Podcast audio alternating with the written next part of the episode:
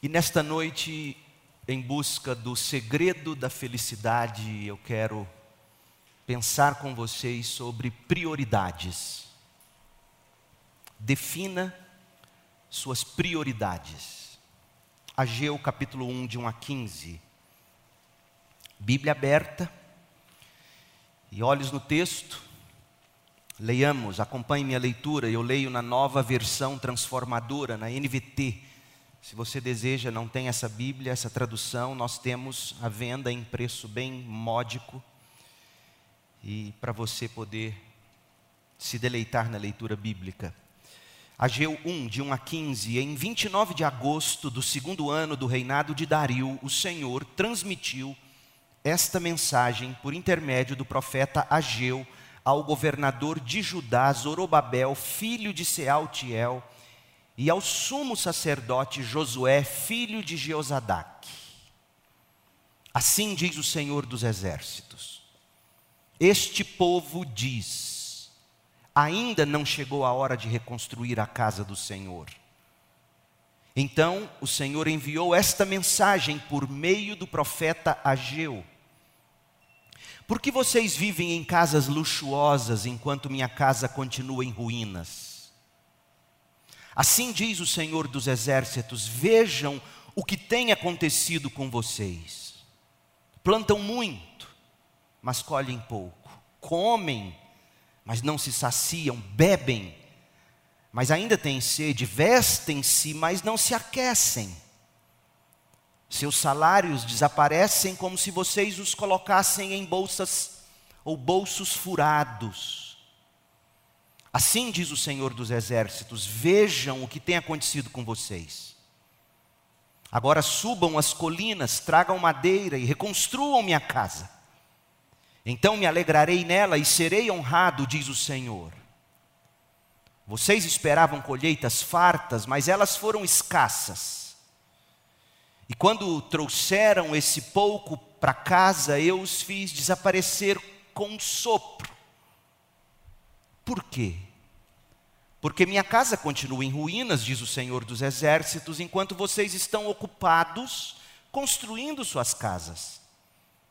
É por causa de vocês que os céus retêm o orvalho e a terra não produz colheitas. Enviei uma seca sobre seus campos e sobre as colinas, uma seca que fará murchar o trigo e não terá pão, as uvas e não terá vinho, as azeitonas e não terá azeite, vocês ficarão sem a cesta básica. E todas as suas plantações que fará vocês e seus animais passarem fome e destruirá tudo que vocês trabalharam para conseguir. Então, Zorobabel, filho de Sealtiel, e o sumo sacerdote Josué, filho de Jeozadaque, e todo o remanescente do povo obedeceram à mensagem do Senhor seu Deus. Quando o povo ouviu as palavras do profeta Ageu, que o Senhor seu Deus tinha enviado, temeu o Senhor. Então Ageu, o mensageiro do Senhor, transmitiu ao povo esta mensagem do Senhor: Estou com vocês, diz o Senhor e o Senhor mesmo deu ânimo ao governador de Judá, Zorobabel, filho de Sealtiel, deu ânimo ao sumo sacerdote Josué, filho de Josadaque, e deu ânimo a todo o remanescente do povo. Começaram a trabalhar na casa de Deus, o Senhor dos Exércitos, em 21 de setembro do segundo ano do reinado de Dario. Esta é a palavra do Senhor. Meu povo, Ageu é o profeta que pregou para desmascarar os profetas da sedução. Foi a voz de Deus, a voz de Ageu. A voz de Deus em um dos períodos mais efervescentes da história das religiões. Um dos períodos do florescimento cultural mais brilhante dos tempos antigos, como nós vimos hoje de manhã. Ageu foi um homem que viveu no mesmo tempo em que viveu Sócrates, Platão. A mentira contra a qual Ageu pregou é uma praga entre nós, hoje ainda, neste nosso tempo da história. Você percebeu na nossa leitura? Ageu pregou contra a ideia tão comum que diz que se você trabalhar muito, você será feliz. Você terá realização no trabalho. Se você comer, beber, vestir, se você morar bem, você terá achado a felicidade. São as promessas do nosso coração e do mundo que nos cerca, e parece-me sempre foram essas as promessas. Tudo mentira. E Ageu, em nome de Deus, fez questão de mostrar que nada disso satisfaz: comida, bebida, roupas, casas luxuosas. Em nossos dias, meu povo, Ageu seria tratado como Jeremias foi tratado entre os seus contemporâneos, antes do cativeiro babilônico. Quem já leu a história de Jeremias se recorda que Jeremias foi desprezado, Jeremias foi até judiado por falar as verdades de Deus. Hoje, gente, guardadas as proporções, Ageu sofreria os mesmos ataques. Mas para apontar o segredo do contentamento, Ageu precisou primeiro apedrejar os ídolos da sua geração. Primeiro ele destruiu os altares e os ídolos que aqueles judeus repatriados construíram em tão pouco tempo. Quer ver? Retome comigo a história, retome comigo a estrada que nós tomamos hoje pela manhã através desse livro fascinante. O povo que voltou para Jerusalém, depois de 50 anos, havia 50 anos, Deus disse que depois de 70 o cativeiro terminaria, portanto, essa primeira leva, essa segunda leva, era apenas o começo da restauração. Então, depois de 50 anos, o povo voltou, voltou para Jerusalém. E eles enfrentaram muitas dificuldades para cumprir o projeto de reconstrução do templo dos muros da cidade. Se você quer ver o quanto foi difícil, depois você leia o Salmo 126, que diz que num primeiro momento, quando eles ouviram que eles podiam voltar para Jerusalém, eles ficaram como quem sonham. A boca se encheu de riso.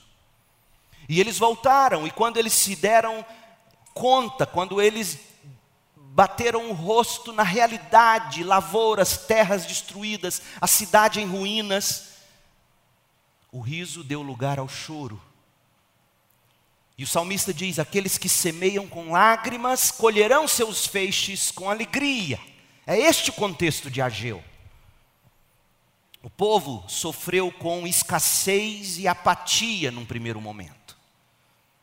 A cidade de Jerusalém, a capital do país, estava entupida de entulhos e o povo vazio de recursos. Vocês se lembram, nós lemos hoje cedo, Esdras 2, de 64 a 69, conta que esse povo já tinha dado tudo o que eles poderiam dar para a construção do templo. E muitos poucos recursos lhes restaram para que mais recursos fossem produzidos. Gente, aquele era um tempo de paralisia, de pobreza, de preocupação reconstruir o templo num país reduzido a escombros e pior, num país sem dinheiro, já era difícil. Tenta reconstruir alguma coisa em meio aos escombros, faltando recursos.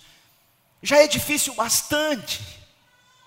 Quanto mais difícil era continuar construindo, flertando com a seguinte lembrança: ora, na Babilônia, nós vivemos 50 anos e Deus foi tão bom com a gente, prosperamos lá. E, e, e durante esse tempo, nós não precisamos do templo. Então, para quê? Para que o templo, meu Deus? Para que essa urgência? Para que agora o templo? Sobretudo, gente, sabendo que a maioria do povo, como eu disse, a maioria do povo optou por continuar por lá, desfrutando da Babilônia. Apenas 49 mil e alguma coisa retornou para Jerusalém. Os outros milhares e milhares e milhares ficaram na Babilônia. Eles já tinham dado tudo o que tinham para aquela obra gigantesca. Os demais, o que eles poderiam chamar de os folgados, ficaram na Babilônia, e na cabeça deles, 50 anos sem templo, então já demos o que tinha que dar, que tal agora, Deus, eu cuidar da minha própria vida primeiro? E, e não era difícil, veja bem, eu quero que você entenda isso, não era difícil para aquele povo raciocinar assim. Aquilo que Jeremias havia instruído em carta, como sinal de submissão à disciplina inicial e amorosa de Deus, havia se tornado o estilo de vida dos judeus expatriados para a Babilônia, e de algum modo dos judeus que agora estavam retornados para Jerusalém. Você se lembra o que aconteceu? Quando o povo chegou na Babilônia, diz o Salmo 139, eles se recusaram a cantar seus louvores. Eles emburraram, eles cruzaram os braços e disseram: tá bom, já que estamos aqui, nós vamos continuar aqui, um biquinho com Deus, com todo mundo. E Deus então fala através de Jeremias. E eu tenho para mim que o povo que ficou em Jerusalém levou ao pé da letra o que Jeremias disse. E esse povo, em Jerusalém, quando para de construir, flerta com esse erro. E o que foi que Jeremias disse? Abrem Jeremias 29, versos 4 a 7. Jeremias 29, de 4 a 7, Jeremias diz: aquele povo que estava emburrado, que não queria levar a vida adiante, não, e Deus diz: vocês têm que seguir com a vida, eu coloquei vocês de castigo. Mas a vida não parou. Verso 4, Jeremias 29. Assim diz o Senhor dos Exércitos, o Deus de Israel, a todos os exilados que Deus deportou de Jerusalém para a Babilônia. Veja que não foram os babilônios, os assírios, não, quem deportou foi Deus. Deus deportou de Jerusalém para a Babilônia. E olha o que Deus diz a eles: para de ficar emburrado, menino. Construam casas, estabeleçam-se nessas casas, plantem pomares e comam os frutos que os pomares produzirem. Casem-se, tenham filhos, Encontrem esposas para seus filhos e maridos para suas filhas, a fim de que vocês tenham muitos netos. Multipliquem-se, não diminuam. Trabalhem pela paz e pela prosperidade da cidade para a qual os deportei. Meu povo, é o equivalente a dizer o seguinte: trabalhem pela prosperidade dos comunistas que estão no poder é equivalente a isso. Trabalhe pela prosperidade dos capitalistas que estão no poder. Babilônia era cruel. E Deus diz: trabalhem, multipliquem, toquem a vida, orem por essa cidade. Orem por ela ao Senhor, pois a prosperidade de vocês depende da prosperidade da cidade. Deus disse isso num primeiro momento, para aqueles judeus exilados, sendo disciplinados, disse: vocês têm que seguir com a vida. Ora, à luz de todo o contexto, fica fácil concluir porque o povo de Ageu não progrediu para reconstruir o templo. Aqueles primeiros que ficaram, levaram ao pé da letra. Aqueles que voltaram, voltaram, mas ainda flertavam de algum modo. Essa gente deu ouvidos demais aos falsos profetas e colocou os olhos do coração nesta terra e não na que há de vir. É tanto, é tanto, que olha o que Jeremias diz na sequência desse mesmo texto. Depois de ter dito, trabalhe pela prosperidade da cidade, a prosperidade da cidade será a prosperidade de vocês, vocês não podem diminuir em tamanho, vocês têm que se multiplicar. Ore por esse povo, trabalhe, plantem, casem, construam casas. Sejam cidadãos, sejam os melhores cidadãos. E o verso 8, Jeremias 29, 8. Assim diz o Senhor dos Exércitos, o Deus de Israel não se deixe enganar pelos profetas e adivinhos que há no meio de vocês na terra da Babilônia. Veja, essa gente segue o povo de Deus como carrapato que não morre. Falso profeta depende da igreja, assim como o carrapato depende do boi. É curioso, é um parasita que segue, sabe, sabe aquela micose da unha que não sara, haja vodol. Come a unha até matar, e quando morre, pula para outra unha, e pula para outra unha. São os falsos profetas. Não deem ouvidos aos sonhos deles, porque sonham o que vocês querem ouvir. Eles contam mentiras em meu nome, eu não os enviei, diz o Senhor. Assim diz o Senhor: vocês ficarão na Babilônia durante 70 anos. Depois disso eu virei e cumprirei todas as boas promessas que lhes fiz e os trarei de volta para casa. Enquanto isso, trabalhem, casem, plantem, construam, procriem então é fácil ver como os falsos profetas de repente até mudam o discurso e começam a dizer: então vamos concentrar nisso. Tanto foi que só 49 mil e alguns voltaram para Jerusalém quando chegou o momento. E os que lá chegaram deram muito, deram tudo e de repente falaram: "Bom, eu já dei o que eu tinha que dar, agora eu vou cuidar da minha casa". Afinal, Deus, Deus falou isso. E se valeu para a Babilônia, será que não vale para cá? Se valeu lutar pela prosperidade, pela casa, pela plantação, pelo casamento, pelos filhos, colocar isso lá na Babilônia, se valeu lá, não vale aqui. Claro que vale aqui. Então, além da escassez e da apatia, o povo sofreu com hostilidade e perseguição. Ocorreu que, tão logo os judeus chegaram a Jerusalém, os samaritanos propuseram se unir a eles na reconstrução do templo. Mas essa aliança era uma armadilha. Você pode ler sobre isso em Neemias, em Esdras. Ora, gente, raciocina comigo.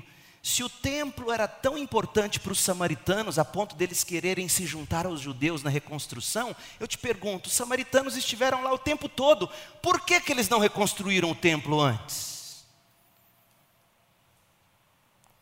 Os judeus, no primeiro momento, foram sábios, eles se recusaram terminantemente a assinar aquele acordo de cooperação com os samaritanos. Resultado, eles foram rejeitados. Rejeitados pelos judeus, eles ficaram enfurecidos. E os samaritanos se erguem em grande oposição, e de parceiros, eles se tornaram perseguidores. Porque é assim as pessoas que querem se juntar a você, com o coração errado. Você diz não para elas e de repente elas vêm com unhas e dentes, tapas e bocas. O que, que os samaritanos fizeram? Foram até o rei da Pérsia. Foram até Xerxes, depois foram até Artaxerxes e pleitearam um embargo para aquela obra do templo. E conseguiram. Porque com o decreto do rei da Pérsia, o templo foi deixado de lado por 15 anos, depois do recomeço. Esdras 4, de 6 a 24. Veja, aquela gente sofreu com a escassez. Aquela gente que voltou para reconstruir, sofreu com a escassez, sofreu com a apatia, sofreu com a hostilidade, sofreu com a perseguição. Mas tinha ainda mais algo o povo sofreu com falta de fé e descontentamento. A falta de fé que deu a luz ao descontentamento era o grande problema. Quando nós lemos as palavras, eu vou te mostrar onde estava a falta de fé desse povo. Por isso que eu estou te dando tanta informação histórica. A leitura bíblica requer de nós cuidadosa leitura. Quando a gente lê as palavras aqui da, da profecia de Ageu, Volte para Ageu 1. Fica evidente que, na verdade, após o período inicial de encantamento pela libertação, desejos espirituais, generosidade, eles deram ouro, prata, deram tudo que tinham praticamente. Quando eles encaram a dureza da terra, debaixo da pressão dos samaritanos, da perseguição daquele povo, eles começaram a racionalizar e dizer: ora, nós já fizemos e não estamos vendo resultado. Então eles acharam por bem se escorar no decreto do rei da Pérsia. Como é que a gente sabe disso? Porque olha a acusação que Deus traz para o povo em Ageu 1:2. Assim diz o Senhor dos exércitos: Este povo diz: ainda não chegou a hora de reconstruir a casa do Senhor. Este povo diz: ainda não chegou a hora de reconstruir a casa do Senhor. Gente, é muito estranho isso aqui. É muito estranho Deus não citar o decreto de Artaxerxes, que está lá em Esdras 4. Houve um decreto por parte da Pérsia, mas aqui em Ageu, o Senhor não cita esse decreto como causa para a paralisação da obra do templo. Meu povo, é sim muito estranho que Deus não cite o decreto, sabe por quê? Porque se aquele povo tivesse mantido a fé e buscado contentamento em Deus, eles jamais teriam parado a obra do templo por causa de um decreto que eu vou mostrar para você, não proibia eles de construir o templo, mas sim os muros. E há uma razão de por que os muros não podiam ser reconstruídos. Esdras nos conta. Mas o templo não. O templo nunca foi dito: vocês não podem construir o templo. Os samaritanos até pediram isso. Mas o rei disse: não. Deus diz que o povo dele estava dizendo: espera um pouquinho, é exagero, reconstruir o templo agora, deixa a gente cuidar da casa da gente. Deixa a gente cuidar da vida da gente primeiro, afinal, olha, deixa a poeira sentar, os samaritanos estão com raiva da gente, vamos ter sabedoria, vamos ter prudência. Note que Deus joga a culpa toda sobre eles e não sobre o rei Artaxerxes. Ageu 1:2, assim diz o Senhor: este povo diz, este povo, não é o rei da Pérsia que diz, é esse povo que diz: ainda não chegou a hora de reconstruir a casa do Senhor. Meu povo, e quando Deus diz faça, e a gente diz ainda não chegou a hora, é sério.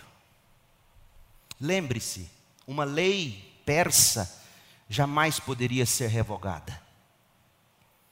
Portanto, o que Ciro tinha decretado, o primeiro rei, o rei subsequente, Xerxes, o outro rei, Artaxerxes, e sucessor nenhum de Ciro, poderia desfazer ou invalidar o decreto. E mesmo que pudesse, uma leitura cuidadosa do decreto de Artaxerxes vai revelar que em momento algum se proibiu a construção do templo. Quer ver? Esdras 4.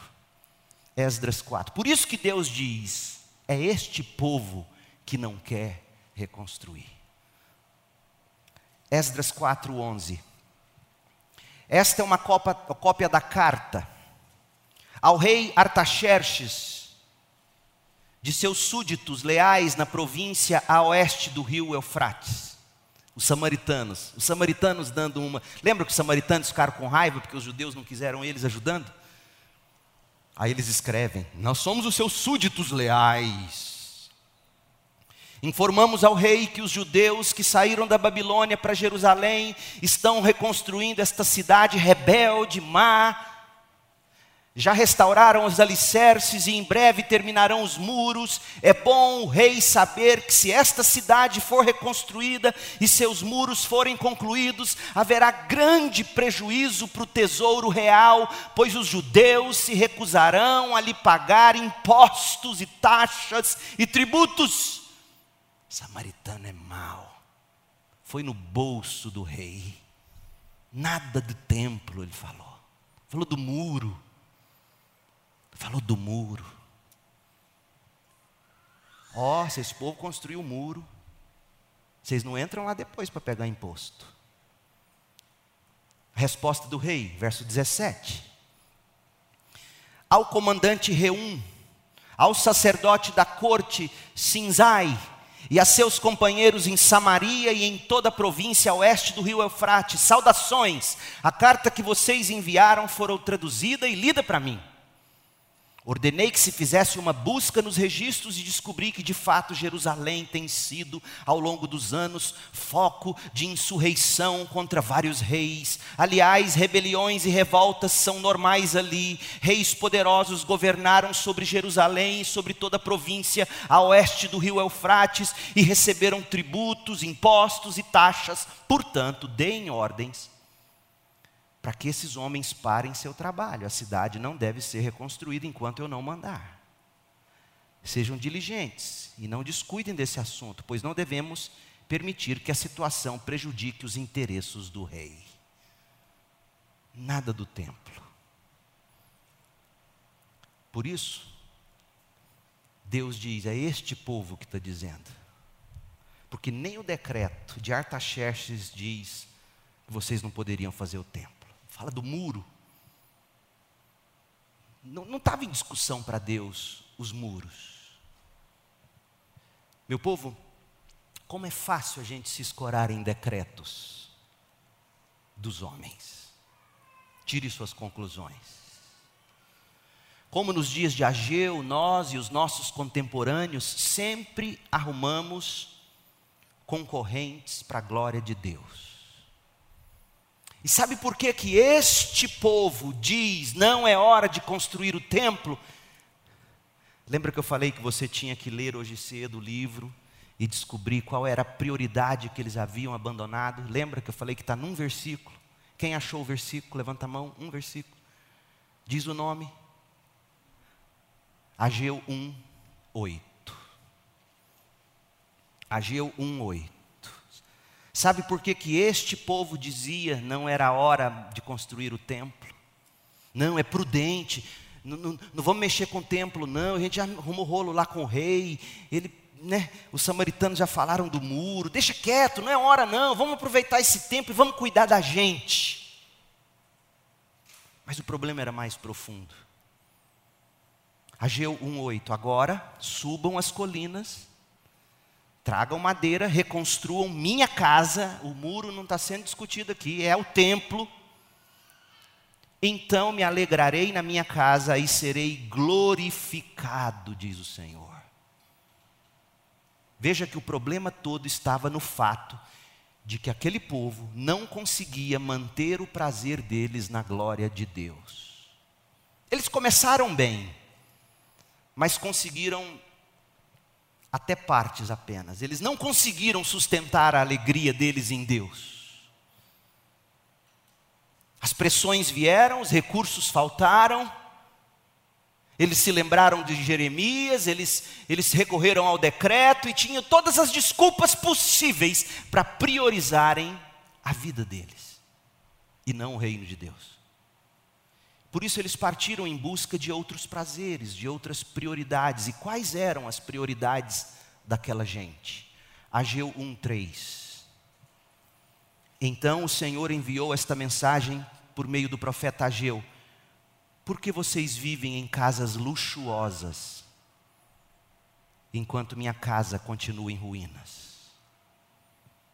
Os prazeres e as prioridades daquela gente eram os produtos e as práticas que muitas propagandas nos sugerem e o nosso coração abraça como substitutos de Deus. No caso deles, casas luxuosas. A NVI chama de casas de fino acabamento. Fino acabamento nas casas e a casa de Deus em ruínas. Ora, já acostumados a viver sem o templo, 50 anos sem templo na Babilônia, priorizando a prosperidade da cidade, priorizando a prosperidade da própria vida deles, casando, multiplicando, procriando.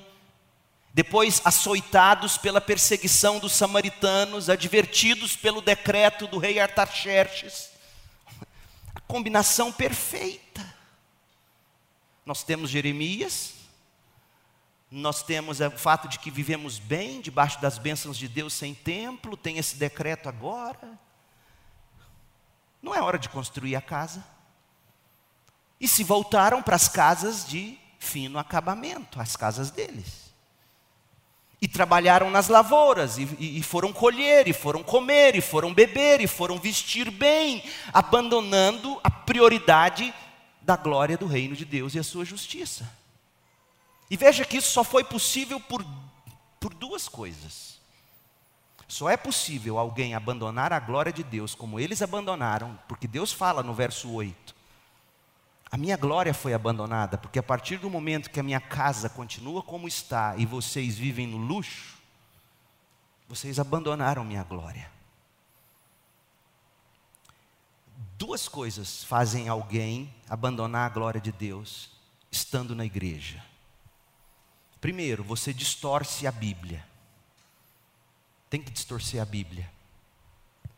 Ageu 1:2 Este povo diz: ainda não chegou a hora de reconstruir a casa do Senhor. Há outro detalhe. Os profetas Jeremias e Daniel, depois citando Jeremias, eles profetizaram Jeremias 25, 11, Daniel 9, de 1 a 2, dizendo: Olha, vocês vão ficar no cativeiro 70 anos. A gente leu isso. Mas se você fizer as contas, essa leva que começou o templo e parou, saiu depois de 50. Então, na cabeça deles, ainda falta 20 anos. Eles vão juntando informações, é, sabe esse tipo de crente que faz matemáticas ridículas para justificar? É o que eles estão fazendo. Não chegou o tempo, falta 20 anos. Ora, veja Jeremias, está na Bíblia, 70, se fizer as contas, é só 50 que a gente está aqui. Eles distorcem as Escrituras. Segundo, para você abandonar a glória de Deus em função da sua própria, além de distorcer a Bíblia, você começa a reverter prioridades. Prioridades que você chamaria, e eu também, de prioridades: comer, beber, vestir e morar. Poxa. Mas olha, olha o que de fato acontece. Ageu 1:5. Assim diz o Senhor dos Exércitos: Vejam o que tem acontecido com vocês. Vocês plantam muito, mas colhem pouco. Vocês comem bem, mas não se saciam. Vocês bebem, mas ainda têm sede. Vocês se vestem, mas não se aquecem. Vocês ganham até bem. Seus salários, o problema é que desaparece o salário como se vocês os colocassem em bolsos furados.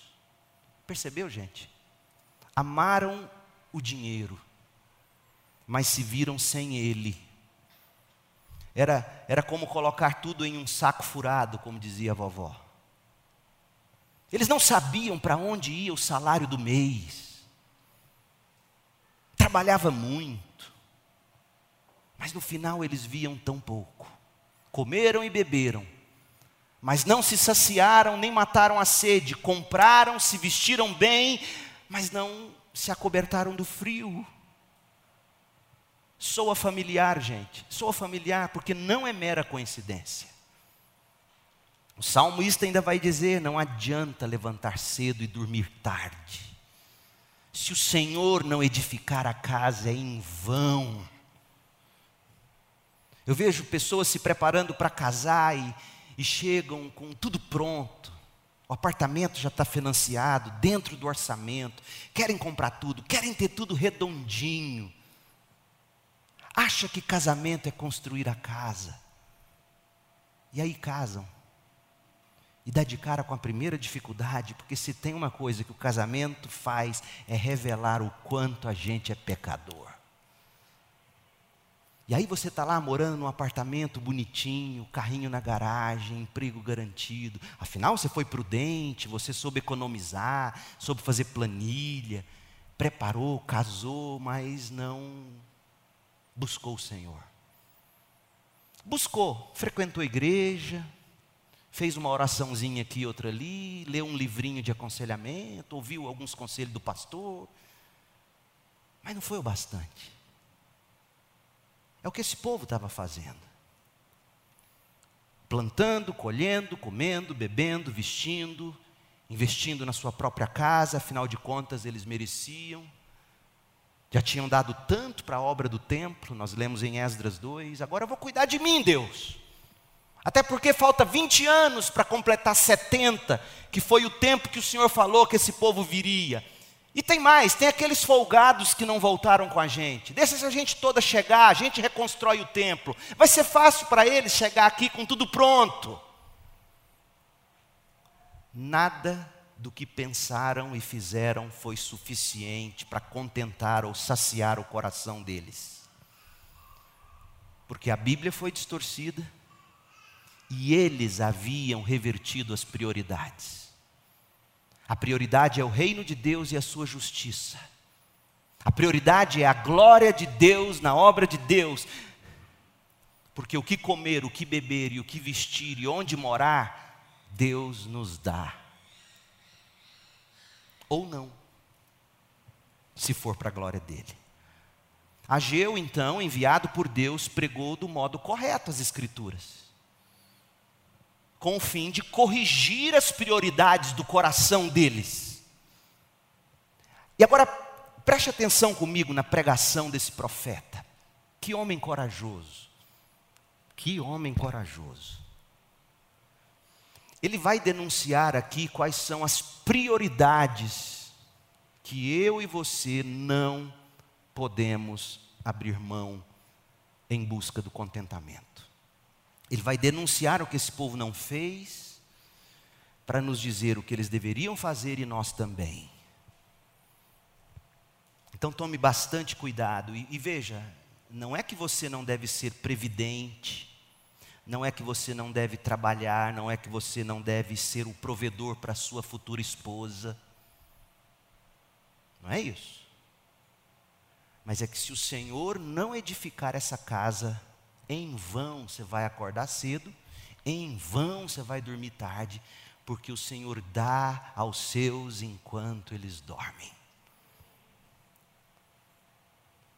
Como eu tenho visto briga de família, porque priorizou tanto o ter, mas isso é outro sermão. Primeira coisa que Ageu coloca como prioridade, sabe o que é? Versículos 1 e 2. O culto público. O culto público. A reunião coletiva corrige o nosso foco. O que corrigiu o foco daquele povo foi a pregação dos profetas Ageu e Zacarias. No caso aqui, Ageu, Ageu 1 diz que em 29 de agosto do segundo ano do reinado de Dario, o Senhor transmitiu esta mensagem por meio do profeta Ageu. Verso 2: Assim diz o Senhor dos exércitos. 29 de agosto, sexto mês, mês de Elu. Era o primeiro dia do mês com a lua nova, era portanto a gente não sabe disso, nós não somos judeus, mas eles sabiam. Aquele era um dia dedicado a Deus, era o domingo deles. Salmo 81, 3, Isaías 1, de 13 a 14. Era o dia quando o povo suspendia o trabalho e as atividades relacionadas ao trabalho, como se fosse o nosso domingo, no qual eles iam para adorar a Deus em culto. Amós 8, verso 5. E naquele culto, uma oferta especial era queimada ao Senhor, Números 28, de 11 a 15. E, obviamente, era uma oportunidade de se ouvir os profetas falarem em nome de Deus, segundo Reis 4, de 22 a 23. Deus vem a eles e fala com eles e corrige o foco deles através do profeta na assembleia do povo reunido. Os cultos públicos as assembleias da igreja reunida para adoração são fundamentais à devoção pessoal do crente. Meu povo, eu entendo as lutas dos tempos que a gente está vivendo. Eu sei que esse tal de Covid não é brincadeira. Eu nunca brinquei com isso, eu nunca falei com leviandade aqui desse púlpito. Você pode puxar todas as minhas mensagens desde o começo. Mas o que tem havido de crente, deixando o medo ser maior, do que qualquer outra coisa me preocupa. E a esses eu digo com todo amor: se você me procurar no um a um, eu não vou jogar nada na sua cara, eu não sou homem disso. Aliás, você, minha ovelha, que não tem conseguido vir ainda, se precisar de mim, me ligar, me escrever, me chamar, eu vou ao seu encontro e vou com muito amor. Vou mesmo.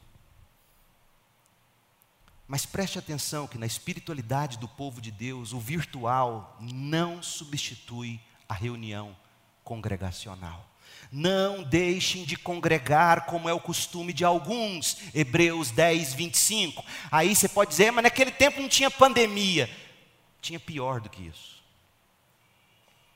Naquele tempo, um grupo de crente reunido, eles identificavam, eles mandavam para a cadeia e tomavam tudo que tinham. Leia Hebreus 10. Muitos já estavam presos. Naquele tempo não tinha coronavírus, mas naquele tempo tinha perseguição, e mesmo assim, não deixem de congregar.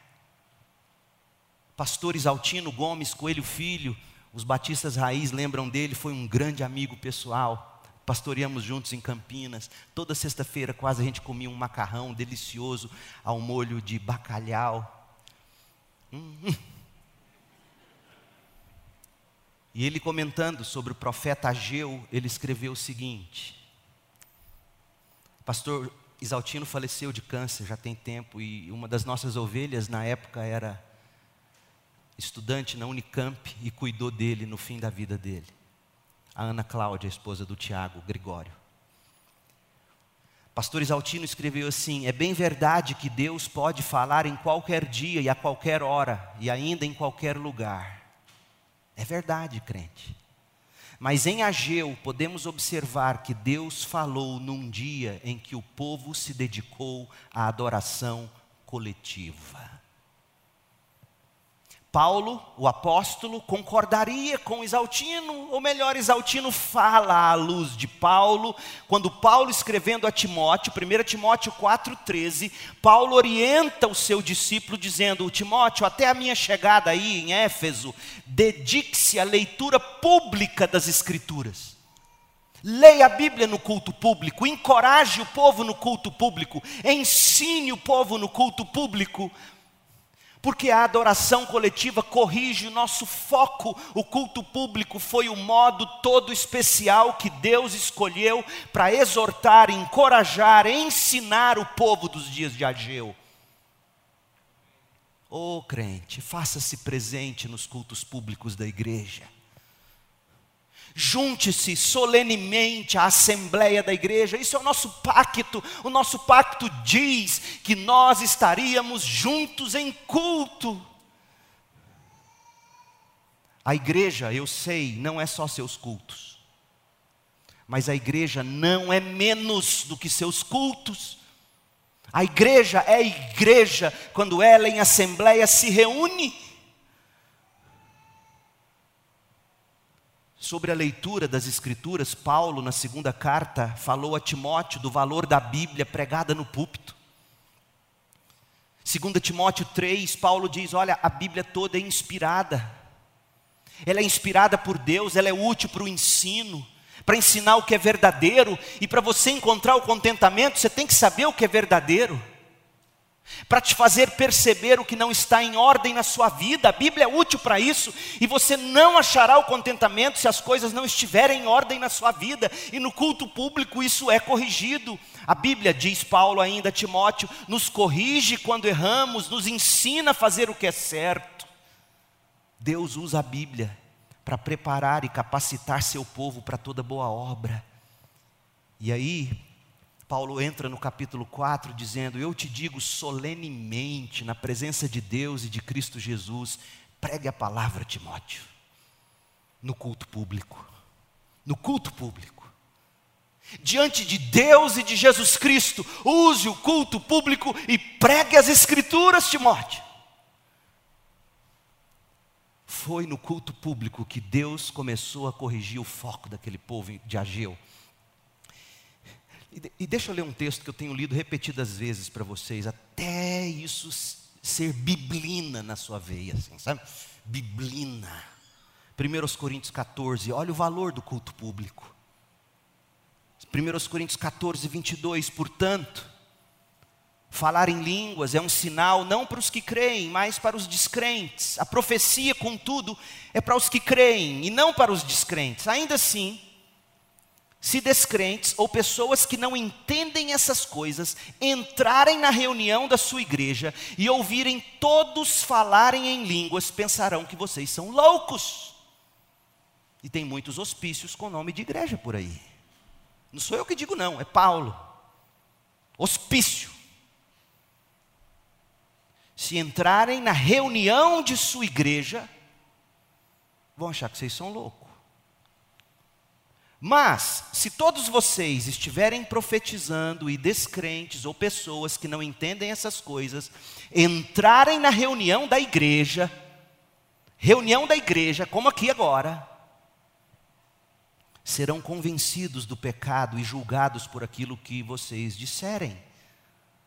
Ao ouvirem os pensamentos secretos deles serem revelados, eles cairão de joelhos e adorarão a Deus, declarando: de fato, Deus está aqui no meio de vocês. Nada substitui a assembleia solene da igreja em culto, crente. Nada. Não deixem convencer vocês do contrário. E tem muito pastor, colega meu, gente que eu amo, muito bem intencionado, mas totalmente equivocado, colocando a almofada no sofá dos cultos, nas transmissões, dizendo: tudo bem, acompanha a gente aí, legal, estamos aqui, manda seu dízimo. E ficam até tentando encontrar passagem bíblica para justificar que está tudo ok online. E até usam textos bíblicos e distorcem no âmago. Pegam o texto de Paulo em 1 Coríntios 5 e diz: Olha, Paulo falou que estaria presente em espírito quando a igreja fosse excluir aquele homem. Meu Deus do céu! Paulo estaria presente em espírito de verdade. Paulo já tinha dito: vocês têm que se reunir, igreja, vocês se reúnem. Meu veredito já está aí. Esse homem tem que ser desligado. Eu estou com vocês nessa convicção. Ele não está dizendo, tá ok, eu daqui, vocês aí. Tem gente usando isso para justificar culto online, bem intencionadamente não está certo. Nada substitui a reunião coletiva. A reunião coletiva corrige o nosso foco. Crente precisa de igreja, crente precisa congregar com outros crentes, crentes precisa atender regularmente as reuniões dominicais da igreja. É assim, sempre foi assim. Não deixem de congregar como é o costume de alguns. Segundo, primeira prioridade, a reunião coletiva para corrigir seu foco em Deus. Segundo, reflexão bíblica para curar seu coração. Olha, olha o sermão de Ageu. Nós já lemos duas vezes, eu não vou ler de novo, mas vou te apontar. Olha para o texto, Ageu 1:3. Note como o coração seria curado na reunião pública, o profeta pregando. Mas veja que Ageu faz o seguinte: ele pega ídolo por ídolo e passa uma rasteira e derruba todo mundo e fala: Está vendo? Não fica um em pé. Olha como ele faz, olha a pregação persuasiva. Verso 3. O Senhor enviou esta mensagem, Ageu 1,3, por meio do profeta Ageu. Por que vocês vivem em casas luxuosas enquanto minha casa continua em ruínas? Aí ele vai mostrar para eles: olha só no que vocês se escoram e veja se naquilo, se aquilo em que vocês se escoram, sejam honestos, aquilo em que vocês se escoram tem bancado a vida de vocês. Assim diz o Senhor dos Exércitos, verso 5: Vejam o que tem acontecido com vocês. Observem.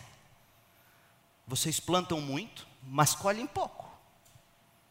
Comem, mas não se saciam, bebem, mas ainda têm sede, vestem-se, mas não se aquecem. Seus salários até chegam no início do mês, mas chega dia 5, você não sabe para onde foi. Assim diz o Senhor dos Exércitos, verso 7. Vejam o que tem acontecido com vocês. Veja, veja como Ageu, de novo e de novo, mostra o ídolo e diz: Não te sustenta, não te banca, te destrói. Você abandonou a minha glória, diz o Senhor, por outros ídolos, e esses outros ídolos não têm suprido para você. E aí ele aponta as consequências na vida do povo ele vai dizer: vocês esperavam colheitas fartas, verso 9, mas elas foram escassas. E quando trouxeram esse pouco para casa, eu o fiz desaparecer como um sopro. Por quê? Porque minha casa continua em ruínas, diz o Senhor dos Exércitos, enquanto vocês estão ocupados construindo suas casas.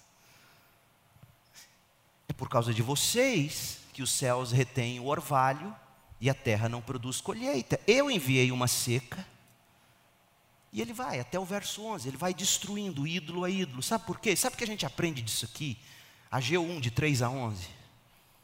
A gente precisa da pregação bíblica que cura o nosso coração. E a pregação que cura o coração é aquela que primeiro denuncia os ídolos Portanto, aquilo que você ouve dos lábios do seu pastor, e eu te digo diante do meu Deus, eu te digo em muito amor, mesmo que às vezes possa parecer o contrário. Não é fácil estar sobre um púlpito como eu estou e falar de um modo perfeito. Eu sou humano, mas o que eu digo aqui é verdadeiro e é cheio de amor. Então, a segunda grande prioridade é você primeiro, você se assenta no culto público para corrigir o foco. Segundo, você permite a palavra de Deus penetrar seu coração, quebrando seus ídolos e te apontando a graça de Jesus. Então, a forma como você responde à exortação bíblica por mim proferida é fundamental para a sua existência, nesta e na vida além. A prioridade da nossa vida é a glória de Deus.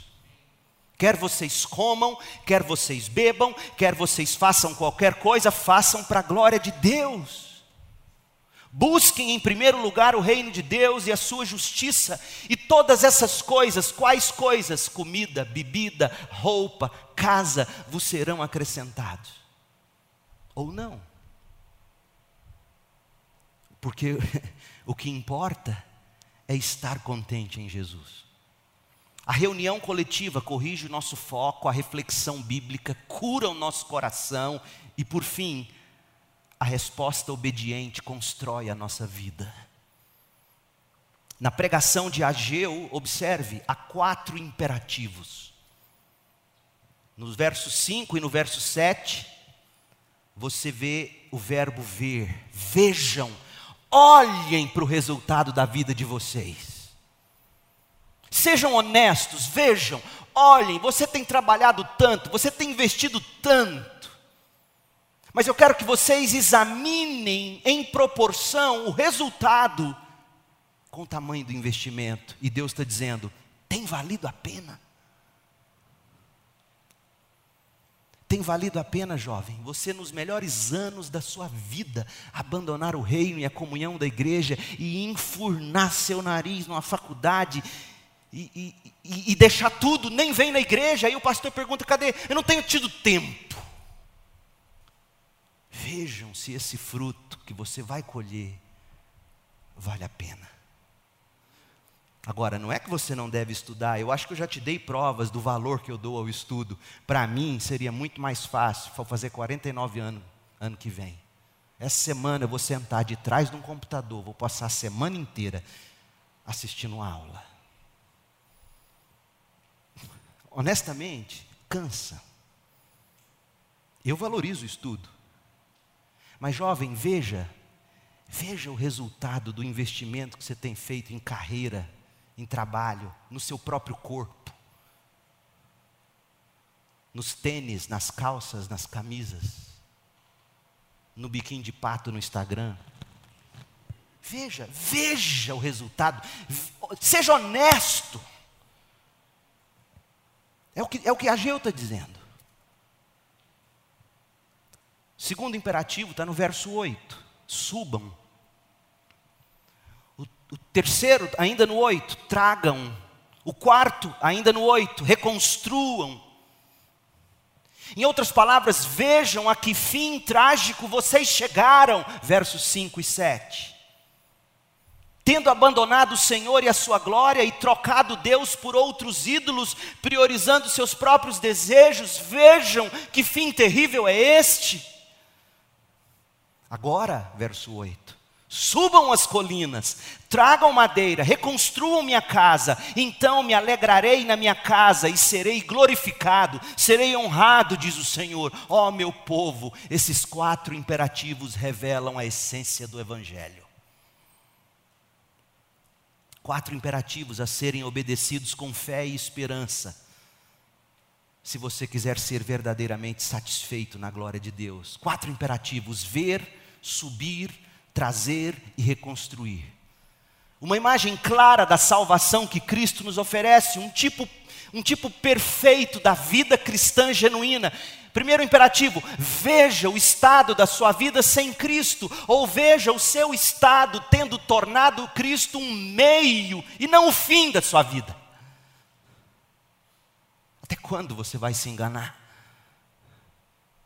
Vejam, seja honesto. Segundo, arrependa-se, negue-se a si mesmo e suba até Cristo. Vá a Cristo. Terceiro, mortifique seus pecados. Traga sobre seus ombros a sua cruz e, em quarto lugar, reconstrua sua vida, seguindo pela fé e no poder do Espírito os ensinamentos contidos na Bíblia que te levam para Jesus.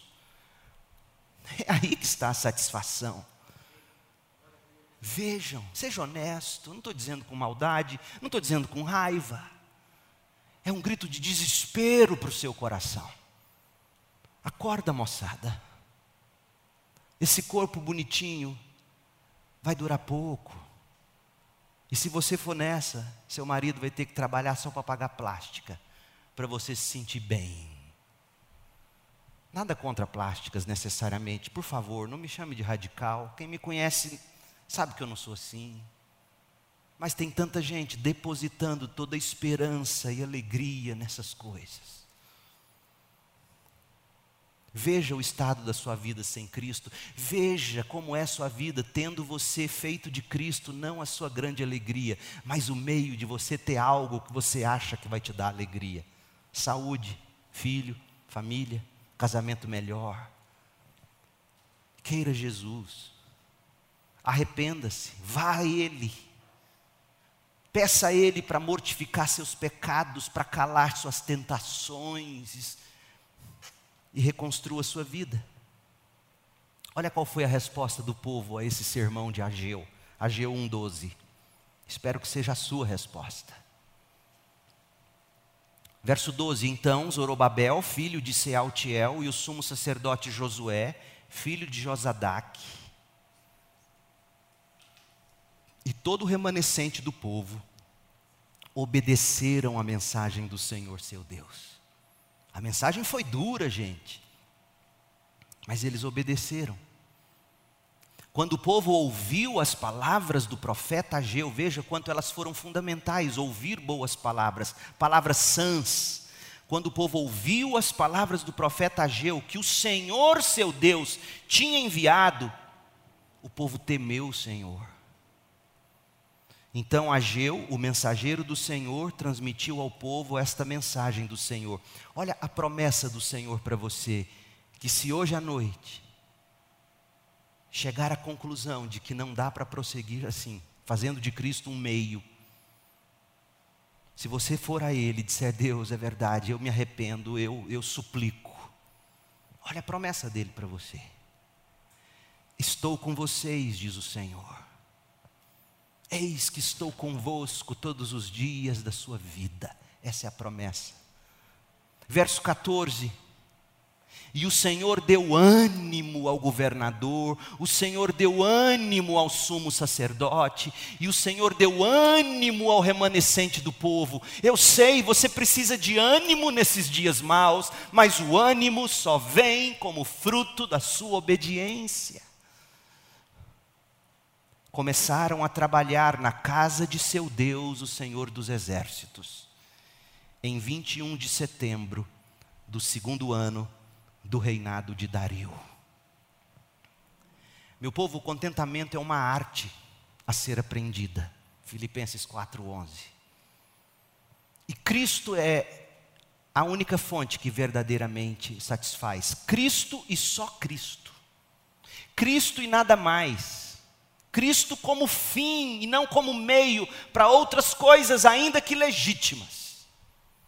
Você pode até pedir, Deus me dê uma casa, Deus me dê uma roupa, Deus me dê comida, Deus me dê bebida. Você deve pedir. Mas sabendo e dizendo, Deus, eu quero isso, para que essas coisas me revelem mais de Ti na minha vida, e não menos. Cristo pelo que Ele é. É disso que você precisa. Cristo é o seu tesouro, é o seu contentamento. Mas veja, o nosso coração não se inclina para Cristo com naturalidade. É por isso que você precisa das três prioridades que a gente viu aqui. Você precisa da reunião coletiva que corrige o seu foco, você precisa do culto que prega as escrituras centradas em Cristo, você precisa dos desdobramentos desse culto, você precisa de relacionamentos de discipulado, você precisa de pequenos grupos, você precisa de amizades de verdade, que você senta não para falar apenas das últimas coisas, mas para falar do coração e de como você precisa ser ajudado e quer ajudar. Você precisa prestar contas da sua vida. A reunião coletiva corrige o foco, a reflexão bíblica cura o coração, a resposta obediente reconstrói a vida.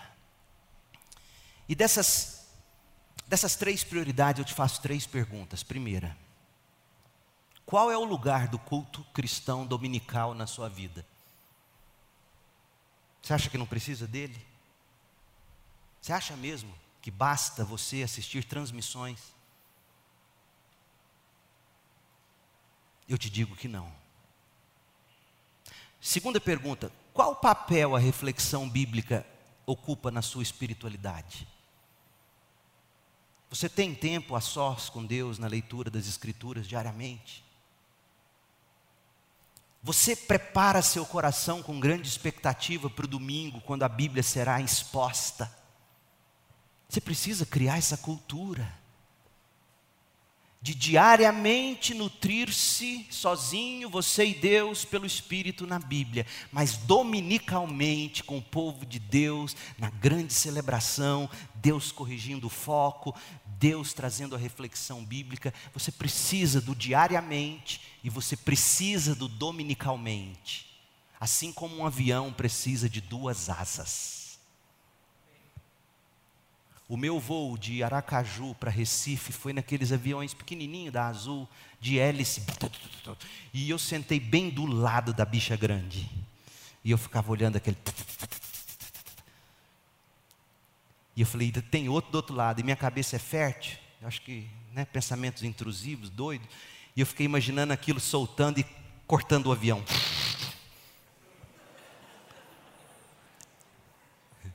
Aí Fui ler John Piper para ver se. Mas você precisa de duas asas, senão não levanta. Você precisa do diariamente com Deus, você precisa do dominicalmente com a sua igreja. Você precisa disso. E se você acha que não dá para você, que é muito, que não cabe, então eu te digo com amor, Procure uma igreja pequenininha onde você vai conseguir estar lá. Peça sua carta. Congregue lá. Mas não abandone a comunhão numa igreja local. Você precisa dessa asa para manter-se no ar.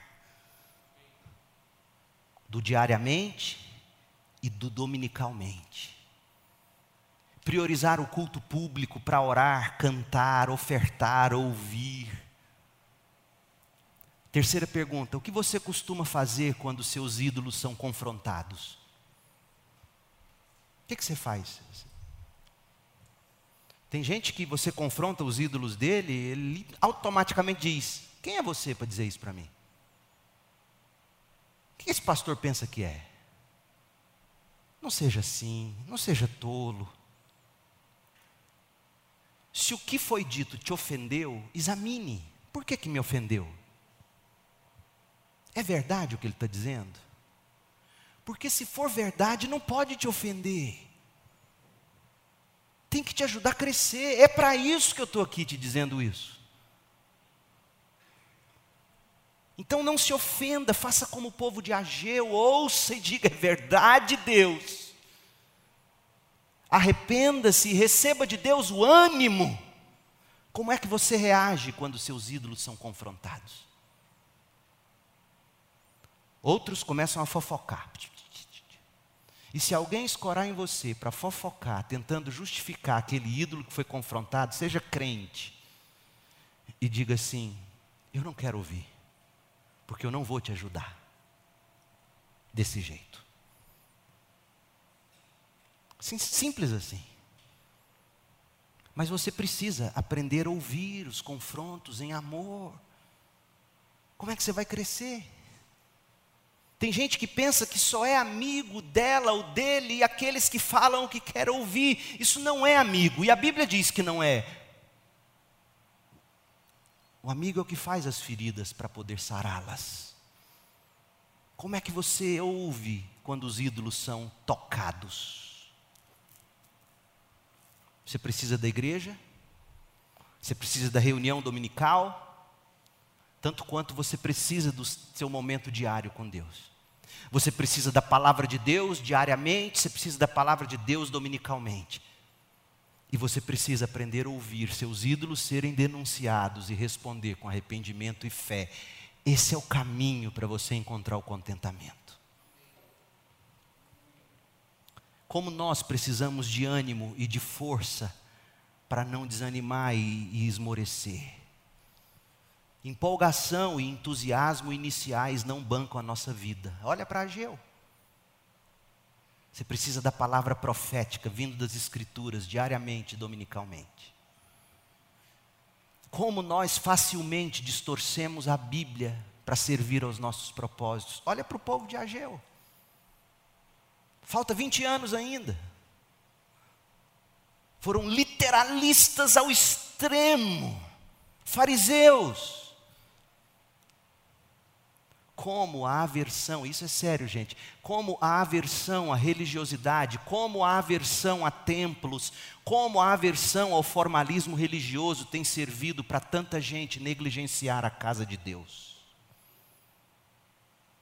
Nós não estamos aqui pregando religiosidade. Mas você não pode usar a religiosidade que existe, o formalismo que existe, para justificar-se dizendo: Eu não preciso da instituição. Meu Deus, é impossível viver sem instituição. Como a aversão à religiosidade tem servido de desculpa para as pessoas. E a última coisa. Sim, gente, é verdade que o templo é Cristo. É verdade, o templo é Cristo, nós somos o corpo de Cristo. E é verdade que o corpo de Cristo é edificado pelo discipulado.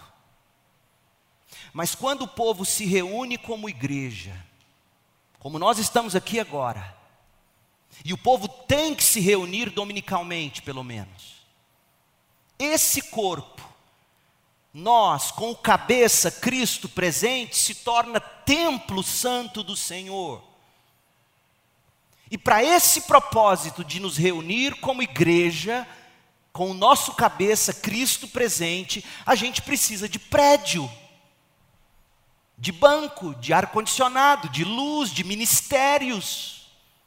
E isso envolve custos.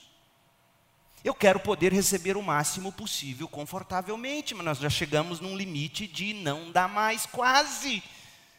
Isso significa que vocês e eu juntos precisaremos investir, dar mais, dar mais, contribuir e dizer: vamos melhorar essa casa. Não porque essa parede, esse templo aqui, esse lugar é santo, não, mas a gente precisa dele para estar aqui ouvindo a palavra dominicalmente, sendo eh, ensinados, discipulados, isso é essencial.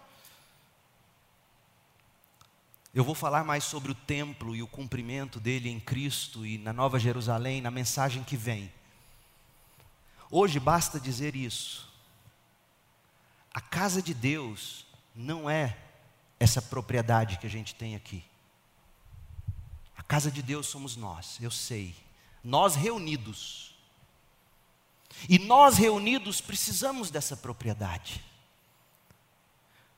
Portanto, de algum modo, quando você negligencia essa propriedade, você revela negligência a Deus. É simples assim. Então, reveja como você tem dizimado, ofertado e participado. O segredo do contentamento se aprende quando se começa a definir bem as prioridades. Então, gente, para de olhar para os profetas da sedução Olhe para a palavra de Deus diariamente, em seu tempo a sós com Deus, dominicalmente, reunido nos cultos com Deus, na comunhão com o povo de Deus. Quais são suas prioridades? Eu espero que hoje à noite você saiba quais elas devem ser. Oremos. Deus querido, complete esta palavra, Senhor que o Senhor mesmo use a tua palavra ensinada, exposta, explicada. Que o Senhor mesmo use esta palavra primeiro para salvar, para abrir o coração de quem me ouve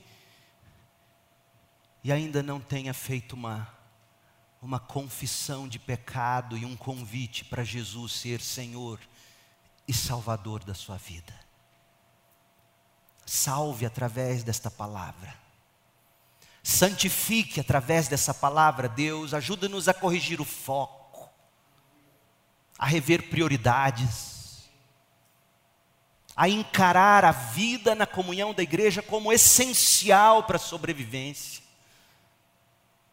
Não deixe que esse momento pandêmico, com seus decretos, sejam usados como foram nos dias de Ageu, decretos e leis e prudência em nome de cada um cuidar da sua própria vida. Ó oh Deus, como é fácil cair no mesmo erro dos dias de Ageu. Livra-nos dessa maldição. Ó oh Deus querido, abençoe a nossa vida com fé no, em Cristo Jesus, com esperança de vida eterna e com amor que se traduz na forma de ofertas, de dízimos, de cuidado, de carinho, de abraço, de ir ao encontro do outro e dizer: Eis-me aqui, como eu te ajudo. De abrir a Bíblia com alguém e apontar para ela o Evangelho. Ó oh Deus, dá-nos um povo assim. Faça de nós um povo assim. Prioridades, meu Deus. Prioridades, ajuda-nos a tê-las em nome de Jesus. Amém.